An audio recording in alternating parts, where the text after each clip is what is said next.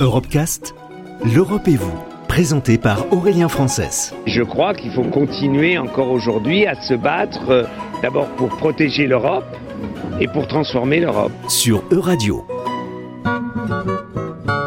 39 pièces, 154 sonnets et quelques poèmes, William Shakespeare est considéré comme le plus grand écrivain de la langue anglaise et le plus grand dramaturge européen. Traduit dans une vingtaine de langues, son œuvre fascine toujours et continue siècle après siècle d'interpeller. Emma Smith est une spécialiste de Shakespeare, elle enseigne à l'université d'Oxford et elle revient au téléphone de Constance Confner et bien sur les raisons qui ont fait le succès de Shakespeare. À mon avis, c'est parce que ces pièces de théâtre sont en réalité inachevées. Shakespeare n'est pas un dramaturge dogmatique, il n'est pas souvent enclin à nous donner des certitudes.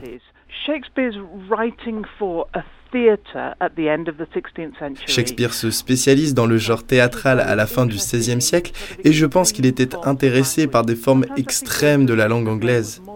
Parfois, je considère qu'assister à une pièce de théâtre de Shakespeare équivaut à assister à un opéra plus qu'à une pièce de théâtre moderne. Cela s'explique par l'anglais élisabétain, l'anglais du XVIe siècle, qui est très différent de la manière dont on parle de nos jours. De plus, l'anglais de Shakespeare était assez différent de l'anglais élisabétain. Personne ne parlait comme les personnages dans une pièce de théâtre de Shakespeare. Il y avait toujours une dimension poétique exacerbée. Shakespeare écrit la plupart de ses pièces dans ses strophes sans rythme naturel. Une ligne de texte est donc précise et calibrée. Ce n'est pas une manière naturelle de parler.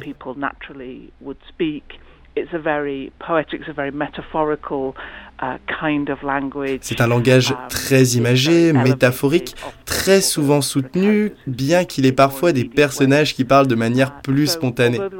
Donc malgré le fait qu'il y ait de nombreuses différences entre le langage de Shakespeare et le nôtre, on oublie souvent qu'il y avait également de nombreuses différences entre le langage de Shakespeare et celui du théâtre de ses contemporains.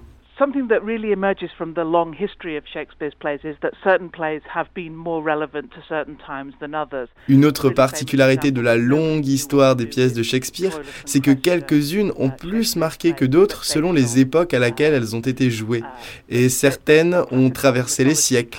L'exemple le plus marquant, c'était par exemple Trollus and Chryside de Shakespeare sur la mythologie classique, un conte classique très subtil, cynique et pessimiste que personne ne savait jouer jusqu'à la guerre du Vietnam. La pièce traite d'une guerre injuste dans laquelle personne ne s'y retrouve, où l'on ne peut distinguer le bien du mal. À cette époque, dans les années 70, la pièce s'est retrouvée sur les devants de la scène. C'est un exemple tout à fait frappant de la façon dont une pièce de théâtre qui a longtemps semblé sans intérêt devient tout à coup pertinente et parlante. Mais de nombreuses pièces de Shakespeare ont traversé les siècles et sont restées populaires et pertinentes. Les pièces politiques qui abordent la démocratie et le rôle de l'individu, je, pense notamment à Julian César, ont toujours trouvé leur place dans la critique politique. Il y a eu par exemple un spectacle très controversé dans Central Park à New York, dans lequel Julius César était incarné par Donald Trump. Um, who should have the upper hand, the husband or the wife. Les pièces qui abordent les relations hommes-femmes, comme par exemple Taming of the Shrew, dénoncent la toute-puissance du mari sur la femme. Cette question est toujours pertinente aujourd'hui et nous interpelle encore. Et je suppose qu'une pièce comme Othello, où l'on parle d'un personnage noir dans, le, dans un monde dominé par les blancs, avec les stress et les traumatismes que cela peut provoquer, a encore sa place dans notre société. Le racisme est très régulièrement traité dans le théâtre actuel et c'est d'ailleurs probablement la pièce la plus étudiée dans les lycées et les universités américaines et de plus en plus au Royaume-Uni parce qu'elle parle d'un monde multiculturel du 21e siècle. Et sachez qu'Emma Smith a créé des podcasts informatifs sur Shakespeare destinés à l'origine à ses élèves, mais qui rencontrent depuis un énorme succès dans toute l'Europe. Ces podcasts vont d'ailleurs prochainement prendre une forme écrite dans un livre intitulé This is Shakespeare.